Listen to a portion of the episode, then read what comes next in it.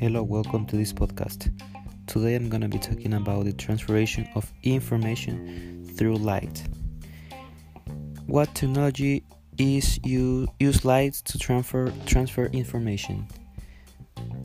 Um, one is the fiber optic and the infrareds.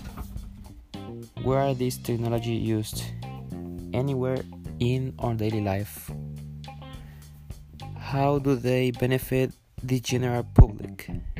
This technology can be used to the can be used for people anywhere to transfer information, for example, the internet.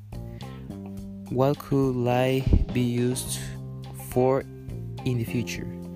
Light can be used as a advanced coinage for the future, like cars or the public transport. Question of the week How do you protect your personal information from hackers? First of all, I will not share too much information, but I think that the first is where do we share our information? If the website or app is secure, and who are we sharing the information with? Okay, that's it, and bye.